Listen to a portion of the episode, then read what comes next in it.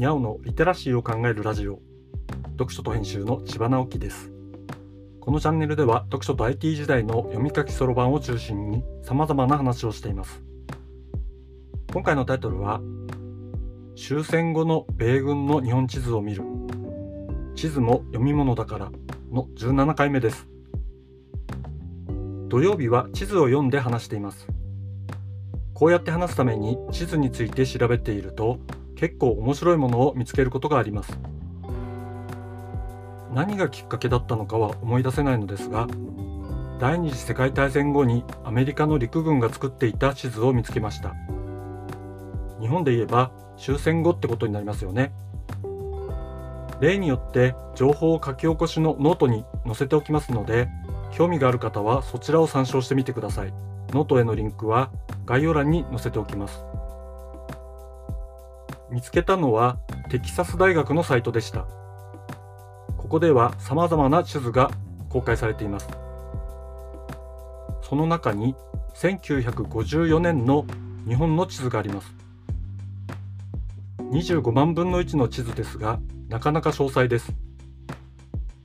米軍が使うわけですから表記は英語なのですが地図の中の要所要所の地名には日本語表記もあります。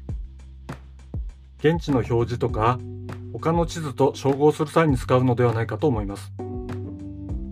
この地図がまとめられたのは1954年ですが左下の注意事項を見ると情報自体はもっと古いものを参照したと書かれていますので作られた時点では少し古い情報が盛り込まれた地図になります。そしてとても興味深いのが国境に関する記述です。国境が関連しそうな図にはこの図が国境を確定したものと考えてはいけないと書いてあるのですそして日本とソ連の国境はカムチャッカ半島の南に引かれ千島列島はアンダーアドミニストレーションオブ USSR と書かれています南の方を見ると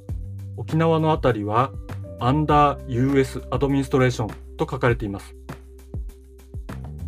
1954年というと昭和29年です。この時点でこれらの地域の国境は確定しておらず、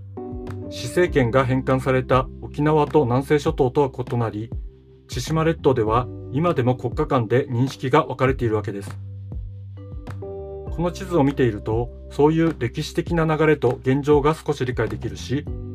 国境線が結構曖昧で対峙する国だけではなく超大国の思惑の中で決まってくるものなのだなぁと感じることもできるわけですね。地図は歴史を考える上で欠かせない情報源なのだと再認識させられました。インターネットでこんな風に世界中のそれも各時代の地図が見られるようになったのはとてもすごいことですよね。読書と編集では IT を特別なものではなく常識的なリテラシーとして広める活動をしています。IT リテラシーの基礎を学べるオンライン講座をやっています。詳しい内容については概要欄のリンクから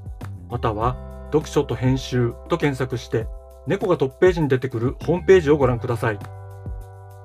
この配信の書き起こしをノートで連載しています。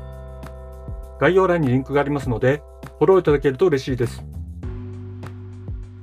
今日もワクワクする日でありますように。千葉直樹でした。ではまた。